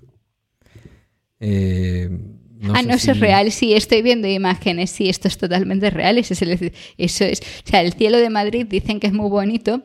Dicen, dicen por ahí algunos que es muy bonito cuando, pues la luz de Madrid y no sé qué historias, cuando, cuando está limpio pero mm. no siempre está limpio. Y la Abusar de la cerveza también ayuda eh, a verlo limpio, eh, también te digo. La boina que tuvo Madrid en eh, los 90 no es la que tiene ahora, pero ahora en cuanto está unos cuantos días sin llover, unos cuantos días sin viento, la situación llega a ser mm, grave. Y yo cuando voy hacia Madrid veo muchas veces ese, justamente esa imagen, o sea, desde otra perspectiva, pero que veo las, mm, las torres al fondo y llego a ver las torres semicubiertas por la nube de mierda que tiene Madrid encima. La relacionamos exclusivamente con el tráfico. En las cercanías de Madrid hay actividad industrial que haga pensar que hay una influencia sobre el, ecosistema de Madrid y su medio ambiente y su, y su aire. Hay actividad industrial, pero en el centro de Madrid no. Y cuando esto se acumula sobre el centro de Madrid, porque claro, o sea, cuando viene de la actividad industrial, se acumulan otras zonas, en las zonas en las que hay actividad industrial. Si esto se acumula principalmente sobre Madrid ciudad, como pasa a veces, entonces el problema es otro y solamente hay que ver los mapas de acumulación de partículas, todas las medidas de las estaciones que hay por Madrid para ver que eh, hay veces en las que en el centro la situación es peor que en las zonas de las afueras donde están todas las fábricas. Pese a que pongan las estaciones de medición en puntos absurdos en los que siempre van a medir de una forma un poco más controlada. El uso del, bueno, si se puede caminar, porque a veces también contra el calor y la contaminación, pues no será fácil andar por Madrid, pero caminar, montar en una bici, montar en una bici eléctrica, en un patinete eléctrico, montar en el metro que es eléctrico y va bajo tierra, son todo alternativas a utilizar el transporte privado eh, de combustión que tiene que ver con esto, ¿no? Entonces, Puedes poner una planta en el balcón. Em, ¿Sigue habiendo muchas comunidades que tienen quema de carbón o de diésel? No. No. Yo diría que no. O sea, puede, no, no, no, no tengo datos. Pero diría que ya no es tan como podía ser hace unos años. A ver, el transporte es quizá lo más crítico la cantidad de tráfico que hay no es ni, medio razonable, pese a todas las quejas que hay en estos momentos por las zonas de, regulación y las zonas de bajas emisiones.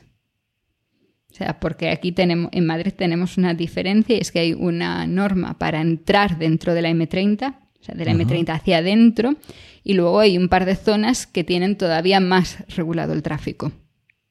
Pero eso el PP lo iba a quitar, al final no lo han quitado, ¿cómo está eso? No lo han quitado en sí no, solo no lo han quitado, sino que la zona de dentro de la M30 ha entrado en vigor este año. O sea que Le han cambiado el nombre. Le han cambiado el nombre. Ya no es Madrid Central, ahora es Madrid 360. Ah, mira, como el Office.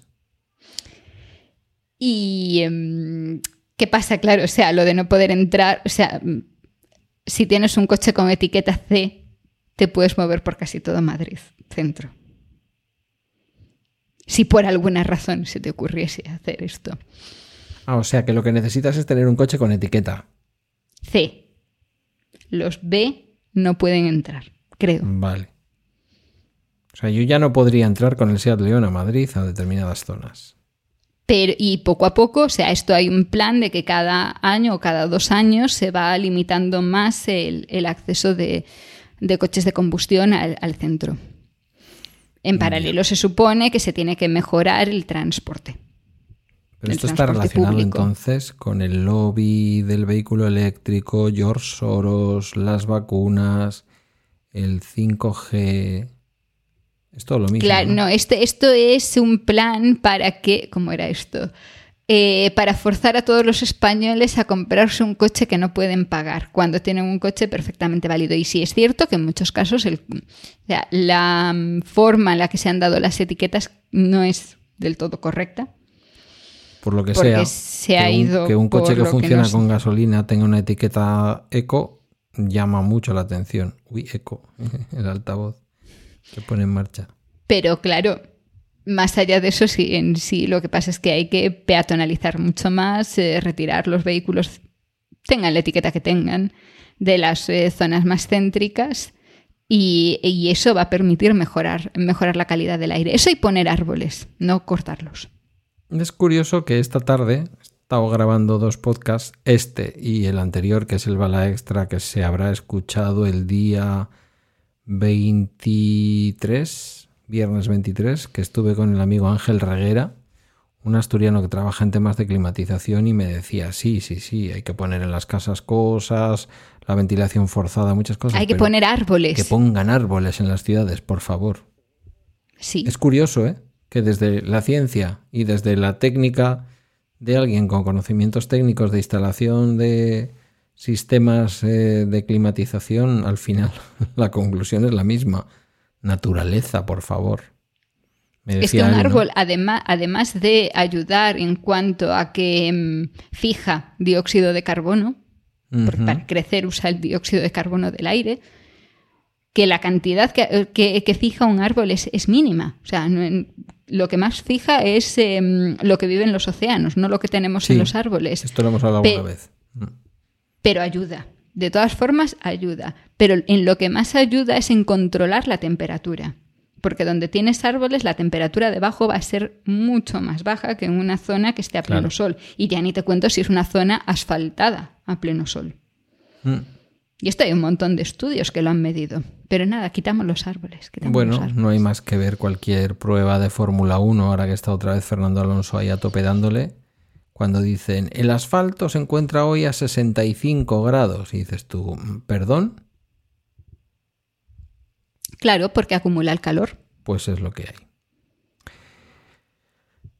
Horas de trabajo y salud laboral, agua potable, sanidad pública, parir en los hospitales, la lucha contra la contaminación y las zonas de bajas emisiones, las cloacas, refrigeración y calefacción. Yo también lo quería y es el último punto que tengo, no sé si luego tú tienes algo más, porque claro, la tecnología y en cierta manera la ciencia hablaba con Ángel en aquel programa y me mencionaba todo el tema de los nuevos sistemas de refrigeración y calefacción que básicamente van con aquello de aprovechar la diferencia de temperatura con el exterior para generar energía, mm, siendo mucho más eficientes, eh, en fin, bueno, un montón de cosas que ya digo, si, si alguien quiere lo puede escuchar en el viernes veintitantos de, de junio.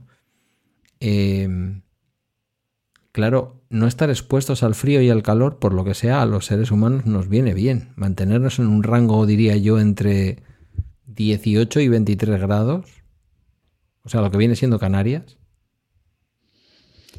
Sí, a ver, o sea, mm, en España, desde la perspectiva de, España, lo del frío como que nunca nos ha dado tanto, ¿no? O sea, vale, sí, hemos tenido olas de frío tremendas, pero, pero sí es cierto que nos hemos adaptado relativamente bien con esto de ponernos ropa y echar una chasca. Echar una chasca encender una hoguera, encender ah. una chimenea. No sabía si me estabas diciendo tomarse un orujo de hierbas o qué. Porque, a ver, o sea, las chimeneas están en las casas desde hace muchísimo tiempo. Ha sido la solución desde, desde que los humanos saben utilizar el fuego. Pero claro, cuando hace calor, la cosa es más complicada. Porque no tenemos una forma así fácil de deshacernos del calor. Eh, cada vez que escucho que en España todos los años hay miles de fallecimientos por las altas temperaturas, entiendo que en personas vulnerables, mayores, tal y cual, lo que quieras, pero seres humanos, a mí se me, eh, si me permites el juego de palabras, se me hiela la sangre. Digo, pero esto es verdad. Esto es verdad. Hay también muertes por frío, pero, pero muchas menos y son en situaciones más extremas. O sea, ahí sí estamos hablando de una persona que, que está sin techo y se queda en la calle y está la lluvia y está el frío. Entonces, es, ahí sí pueden darse situaciones de muerte que luego la causa se asocia al frío. Está el alcohol, que no calienta. También. Pero claro, en el extremo contrario, en el calor, ahí sí tenemos miles todos los años y ahí ya no es tan fácil, ya no vale con irte a casa y ya está, no, no te vas a casa y estás al fresco. No necesariamente, o sea, si tienes aire acondicionado igual. Claro. Pero en la mayor parte de casas A no ser que, y sobre todo en los últimos años, eh, que si la factura de la luz y todas estas cosas, hemos estado expuestos a temperaturas muy altas. Mm. Y vamos a peor. En sí, eh, un estudio de hace poco decía que para el 2050 habrá partes de la península que serán inhabitables. ¿Y entonces qué haremos con Marruecos? A Marruecos antes. Sí, por lo que sea, ¿no? Sí. Estamos grabando tú y yo en unos días en donde en Baleares, 20 de junio, 19 de junio que fue ayer, hubo 37 grados porque el viento venía directamente de Argelia a las Baleares. Vale, a fecha de hoy no, pero dame dos días más y te igualo los 37 grados. Veo tus 37 y subo a 39. Al menos eso es lo que dice la predicción en estos momentos para este fin de semana. Claro, pero los métodos para luchar contra estas olas de calor que cada vez van a ser más constantes, yo se lo decía a Ángel también, en el norte, él como asturiano, tú como gallega, yo como vasco, hemos vivido, bueno, bastante bien que un día puede haber 33 grados en la calle porque a la noche teníamos 15. Pero esto ya no es así, ahora en el norte también hay noches tropicales. ¿Cómo? Es que en el momento en que hay ola de calor aquí no baja la temperatura ni por la noche. Y esto es una novedad en el norte, tú lo sabes. Eres, eres gallega, lo sabes. Sí, el verano pasado esto ya fue un problema cuando en Galicia se pasaron días y días y días en los que no se bajaba de los 20 grados por la noche. y las casas están hechas para mantener el calor. Claro. Entonces la temperatura se mantiene, aunque fuera llegues a 20 grados, a lo mejor tu casa no baja de 26 en ningún momento, de 30 grados o incluso de más.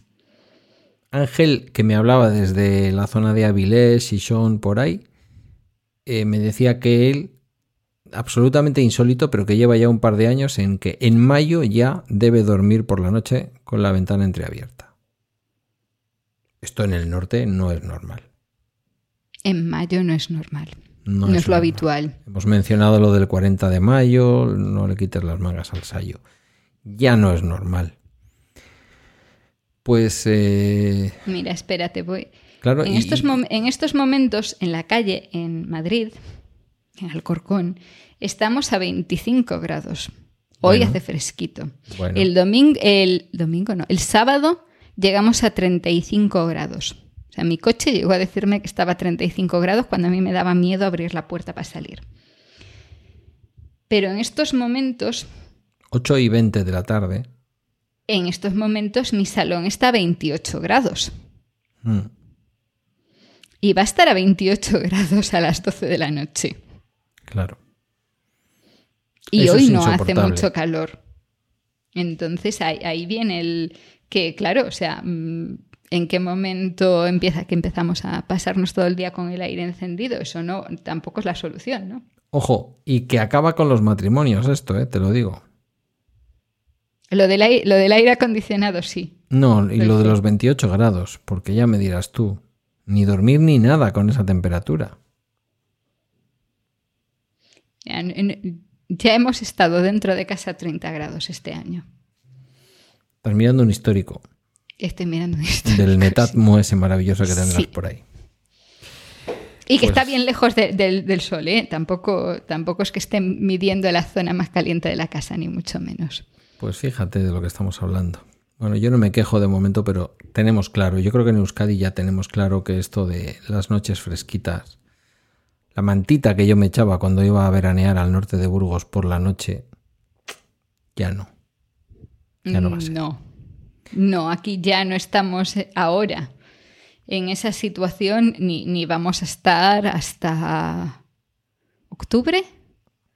Creo que fue cuando el año pasado tuve que mm, buscar algo para, para taparme. a ver. Bueno. Pues para este domingo, mira, para este domingo tenemos una maravillosa predicción de 38 grados de máxima. ¡Wow! Mamá. Pero es que la mínima son 23. Ese es el problema para mí. Que no haya fresco por la noche. Entonces, bueno. A que el cuerpo, hombre, trabajando y así no, pero el cuerpo puede aguantar un cierto estrés de calor, se evitan las horas de mayor sol, Lo que siempre se ha recomendado. Pero ¿qué haces cuando por la noche te quedas a 23 grados y no baja la temperatura a 23? No descansas, no duermes. Pues mal asunto. Mal asunto. Pero y- ahora, pero ahora ya no lo vamos a, a llevar hacia abajo. O sea, todo lo que nos tenemos que plantear es que nos siga subiendo. Ya. No me acuerdo Porque, cómo se porque llama si comparas con la situación en los últimos años, estamos subiendo muy rápido. En estos momentos es una situación diferente porque estamos bajo la influencia del niño y todas estas cosas. Pero es que ya sé que a ti no te va esto de echarte a, a la ría en mayo. Pero ya estamos en junio igual ya. Pero Yo si la- se a te ría ocurre... ¿En tu pueblo? Me no, en el tuyo. No, en el mío no, por lo que sea. ya. La última vez que hubo un evento de estos de salir nadando en la ría, la gente, algunos potaron luego, ¿eh? Pero bueno, te puedes ir a otro lado. O sea, más para allá. Sí. Sí. Vaya, Hasta en Francia en vacaciones o algo. Sí, sí, Hombre, pero por si, favor. si te hubieses echado a la ría, me Mm. da igual la tuya o la mía, para el caso me vale igual, habrías descubierto que el agua está calentita. Templadurria, ¿no? 5 grados más de lo habitual. 5 grados. ¿Y eso cómo afecta al negocio ese que tenéis en tu Mal. pueblo? No, Mal, no afecta me refiero mal, al, de las lanzaderas, no. Me refiero al otro, al de las marisqueiras. Pues es un problema. Claro, porque el marisco Es queda ahí en el, en el agua, o sea, en la arena, humedecido, pero si la arena cuando han pasado seis horas de marea baja ha cogido cierta temperatura, digo que el bicho lo notará de alguna forma. A ver, los bichos no están en la zona en la que se queda mucho rato destapado por la marea. Vale, O sea, mm, por lo, que, sea, ellos no aguantan lo que es tanto. lo que es marisco a pie se hace en la zona que queda eh, en sí parte, en la zona que no llega a quedar destapada la mayor parte del año. Esta Solo es la cuando hay parte del seca. programa que todas las que todos los meses nos financia el ayuntamiento de Vilagarcía de Arousa, concretamente en el barrio de Carril. Visiten Bueno. ustedes Carril y vean mujeres mariscar y les van a entrar unas ganas de comerse unos berberechos ¿O no? Eh, con una estrella Galicia. Pues a ver, baja la marea y la mayor parte del marisco se recoge o bien en la zona que queda justito destapada en un día normal o en la zona que queda todavía cubierta por agua. En sí hay parte que se hace en zona que está permanentemente cubierta, simplemente más accesible cuando la marea está baja. Pero se va siempre cuando la marea está baja y se aprovecha más en los momentos en los que la marea baja más. Claro. Entiendo. O sea, en estas fechas, por ejemplo, la marea baja más de lo que baja en marzo. Y eso se aprovecha para tener más zona y más tiempo. Un off topic que tiene que ver con esto que estás contando, pero que me acaba de venir a la cabeza. Y oye, en un podcast, una cosa que te viene a la cabeza, si enfrente tienes a alguien que te lo puede responder, no te lo puedes quedar. Si estás escuchando el podcast, sí, porque no puedes interactuar. Pero si estás aquí grabando, las navajas Sí. se, Se están muriendo, ¿sabes? Se están muriendo, parece ser. No me jodas, no hay cosa más buena que eso. Por favor, Pues hay un problemón. ahora me lo cuentas. Pero las navajas. No, ya está, se están muriendo, fin. Se está O sea, muriendo, punto fin. Vale. O sea que el manojo de navajas que antes era súper asequible en la plaza de Bilbao, ya no. Ya no, vale. No. Jo, pues a la brasa. Y luego con un poquito de limón o con una fritura de ajo y perejil. Eso es gloria bendita, la verdad. Em, con un poquito de vinagre igual también. ¿Qué te iba a decir? Pero Mm, vale. Estas Las se- navajas. No sé si el, el marisco se recolecta, se pesca, se, se caza, no, eso seguro. Se recoge. Se recoge, vale, sí. Más bien recolectar, recoger, vale. Em, claro, las navajas necesitamos que esa especie de pinganillo que le sale, que es en sí la navaja. ese Espera, quiero ver cómo explicas esto, a ver cómo el llegas a la idea. Que diría la que trinca. El cilindrín que le sale a la navaja por arriba, le sale cuando está sumergida. Entonces la navaja se, se recoge cuando está debajo del agua.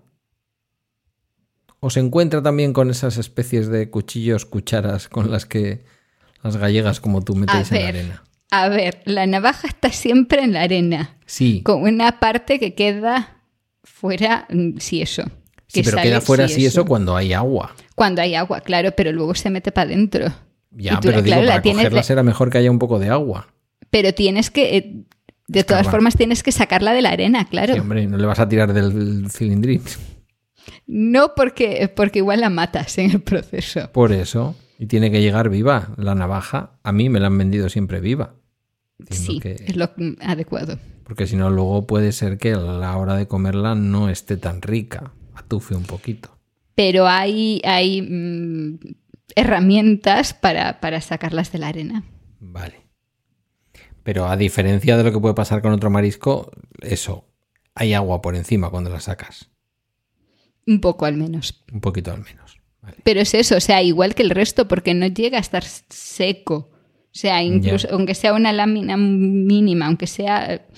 Sí, es cierto, vale, los berberechos y almejas pueden estar en una zona que por un periodo corto de tiempo quede destapada, quede sin agua por encima, pero esa arena sigue empapadísima.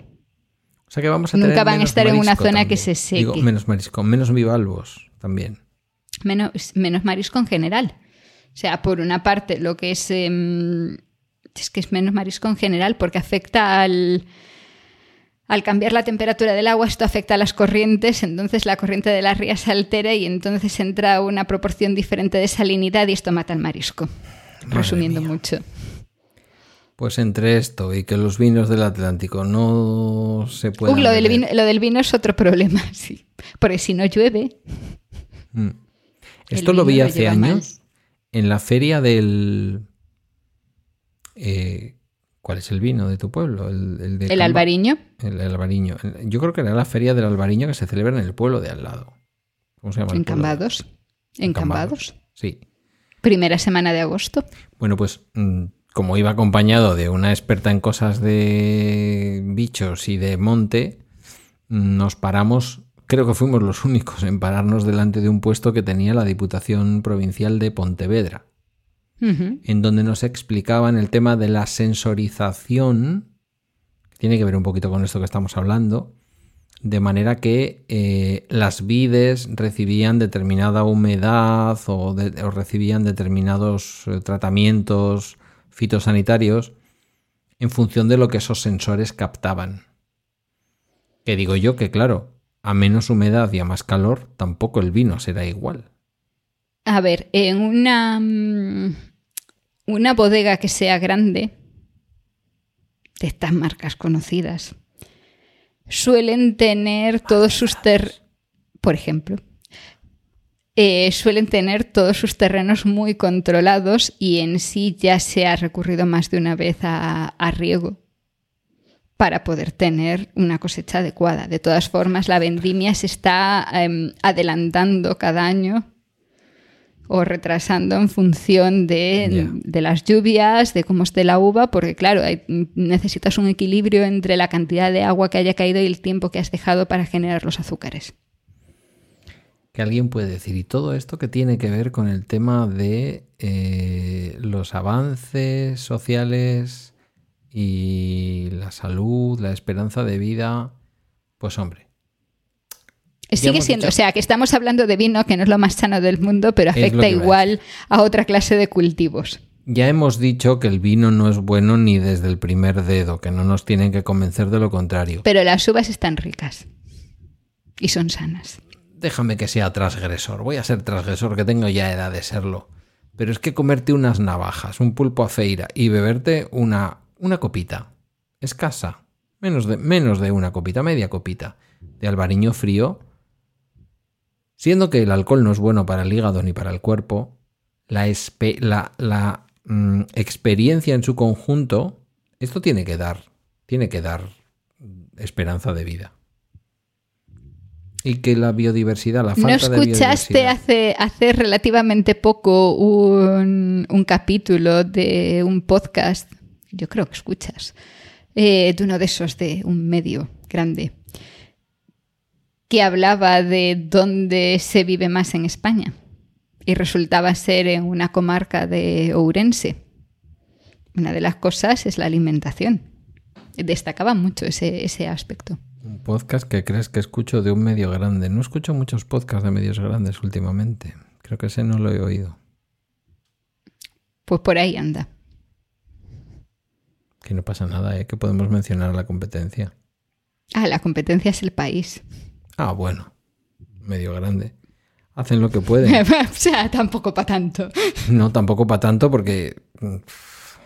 Bueno, no quiero meterme con la señora Espinosa de los Monteros que tiene últimamente mucho bloqueo fácil. Pero sabes que ahora también todo el tema de prisa audio depende de ella. Y esto incluye los audios del país. No termino de entender cómo se pueden encontrar los podcasts del país. Seguro que hay un sitio que pone el país.podcast o algo, pero bueno, es igual. O sea, un podcast del país que hablaba de la esperanza de vida en una comarca de Urense. Sí, de las zonas en las que cómo vivir más años. Esto que hicimos nosotros, que no lo copiaron, pues el, cuáles son los requisitos, qué, qué, cosas tiene una vida. Te ríes de yo las me copias. río, sí. Te ríes de Yo las río, copias. Claro. Pero yo he escuchado un podcast de ciencia hace una semana y media Sí. mm, de ese grupo del que usted me habla, en donde sale un médico y llama a científicos para que hablen. Ajá. Mm, Empieza por Seren y acaba por Dipias. Y veo un veo una correlación de cosas de las que tú y yo hablamos al mes siguiente. Bueno, bueno. que es muy sorprendente. Lo hacen muy bien, por cierto, ¿eh? Claro, ellos tienen, ellos tienen dinero para hacer esto. Tú y yo lo hacemos en tiempo libre. Pero me llama la atención cómo los productores de los podcasts se inspiran en el podcast. Pues en este caso analizaban esa- esas poblaciones en las que se vive mucho más, muchos más años, ¿no? ¿Cuál es el, el Hablaban también, fíjate tú, de aquel detalle de cuál es la persona que sea de la que se tiene registro más longeva y estas cosas. Y, mm, y de esas poblaciones en el sudeste asiático y cuáles son los hábitos de, de vida y acababan en, eh, en eso, una comarca en Ourense en la que eh, tiene una concentración muy alta de personas mayores. También porque no hay personas jóvenes allí. Pero digamos Claro. que dentro de las personas mayores tienen más años de lo que se tiene en otros sitios. No, no estaba prestando mucha atención, pero hasta había alguna voz de alguno de los que entrevistaba que me, me resultaba familiar. Ya luego te cuento. ¿Zona que nos metemos en o así? Eh, ah, no exactamente. No, vale. Pero nos valdría si lo tiramos a, a una zona más amplia. O sea, al final, porque de lo que hablaban mucho era de esas, de esa dieta. Y por ejemplo, una de las cosas de las que se reían era del hecho de los grelos, ¿no? O sea, ese mayor consumo de vegetales con una serie de propiedades que, que pueden ser beneficiosas. Ya ves tú. Y yo ahí, o sea, y hay otras cosas. Tú estás hablando ahora del marisco. El marisco también tiene una serie de nutrientes que en otras poblaciones no, están, no son tan comunes. Conste que yo soy mucho más eh, modesto, ¿eh? Estaba hablando de bivalvos, pero bueno, si le queremos llamar marisco también, claro, es marisco. Es marisco, al Vale, final. vale. Sí, es verdad, es marisco. Se me olvida que cuando te prometen en la costa mediterránea una mariscada, esto no se lo voy a atribuir a Galicia nunca. eh, básicamente te ponen unas gambas con... Bueno, no en todos los sitios, estoy generalizando. Estoy generalizando. Que en Garrucha hay una gamba que te quita el hipo, ¿eh? Ojo. Pero en muchos sitios de estos preparados para los turistas, te hablan de una mariscada y te encuentras una cantidad de mejillones y dices, y vale, sí, que el mejillón técnicamente es marisco, pero ¿me pueden poner algo de lo que yo esperaba? Tú esperabas algo con patas. Por supuesto, pues unos carabineros. ¿No? Sí. No, carabineros en el Mediterráneo, poca cosa. Bueno, eh, como estamos en el episodio de julio, tampoco pasa nada por animar a la gente a que viaje a Galicia, ¿eh? Ah, no, yo iré en agosto. No tú, digo gente que no sea de allí. Ya te lo he contado alguna vez y creo que con el micrófono abierto, si no lo he dicho y ha sido micrófono cerrado, lo digo con micrófono abierto. La calidad de vida y la oferta gastronómica y la el salvajismo de la naturaleza en Galicia, sobre todo en el mar, estar en una playa y ver de pronto a un delfín que se está allí paseando al lado de las olas. A mí eso en Euskadi no me ha pasado. Los llamamos arroaces, no delfines, pero vale. Bueno, un delfinido. Llámale como sí, tú es un, quieras. tipo de, es un tipo de delfín. De arroaces de esos no hay en Euskadi. Les llamaríamos arroazuac o algo, pero no hay. Yo no los he visto. A ver, no son tan comunes como eran hace unos años, o al menos no tan cerca de, de las playas, pero a nada que te, que te subas a un barco es bastante fácil encontrárselos. ¿Sabes dónde Y los puedes hacer, puedes hacer una ruta y subirte a uno de estos catamaranes para turistas. Está Mm. muy bien montado. Te subes a un catamarán para turistas, te dan tu plato de, mm, de mejillones y te llevan allí a ver una batea, cómo es una batea, y puedes mete- meterte de- en la parte está debajo y ver cómo es la batea por debajo. Hombre, Para los turistas está muy bien. tengo a mi primo casado con una gallega de la de tu misma ría, pero del otro lado de la Del ría. otro lado, de Ribeira o por ahí. Sí. Mm, Sí. Eh, y su padre es, eh, como se diga, bateiro. Sí. Vale. No necesito hacer de turista. Me llevan. Así de claro. Tú te has subido a una batea. No. ¿Para qué? Ah. Eso se mueve. Eso se mueve, por eso iba a decir, o sea, tú con, con ahí lo del equilibrio mal, ¿eh? No, no, eso se mueve. Yo ni loco. Bueno, si de mí dependiera, toda mi familia se moriría de hambre. Eso sí, los mejillones iban a acabar todos como, como puños. Porque O sea, no los yo, sí, yo sí, me, sí me he subido y mm, se nota el movimiento. Marea un poquito, claro, es que marea, es que cuando te quedas quieto en el mar, por lo que sea, marea. Si, Claro. si andas en barco, no. Bueno, en el fondo de lo que estamos hablando es de la pérdida de biodiversidad. Yo creo que te lo he contado en un cuarentena. Pero yo, a esos, ¿cómo les has llamado? A esos delfínidos. Arroaces. A esos arroaces, que pensé que era un tiburón al principio. Porque claro, Son es muy que- majos. Sí, pero impone mucho verlos. Estaba todo el mundo allí, mira, mira. ¿Sabes dónde lo vi? Lo vi en el Bareto, que yo creo que tiene arriba algún pequeño hospedaje, mm, donde se rodaban las reuniones en la serie Fariña de los malos. De los malos con los eh, políticos del PP, que participaban del tráfico de drogas y de todo el dinero del tráfico de drogas. Esto lo dice la serie, no son mis palabras, ¿eh? Eh, espera. Esto requiere aclaración. En el sitio en el que pasa. No. O sea, no sé dónde se rodó esa. dónde se rodaban esas escenas. Yo vi el bar y dije, leche, ese es el bar.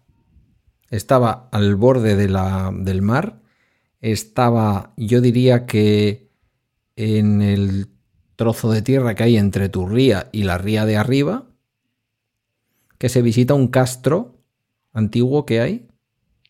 Los castros son todos antiguos. ¿En Bueno. Baroña? Uno. ¿El cuál? ¿Baroña? El, cast- el castro de Baroña. Sí. Por allí cerca.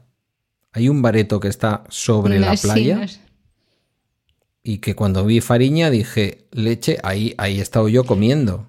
Tengo que volver a tengo que volver a ver la serie para ver dónde se dónde se rodó esto porque no me acuerdo. Pues ya. Porque ya- más porque sí es cierto que, que según iba viendo, o sea, yo sé dónde ocurrieron más o menos todas las eh, escenas que salen en la serie, Como que ocurrieron. desgracia. No, hombre. Y, si es todo ficción. y me descolocaba mucho el, el cambio de escenario.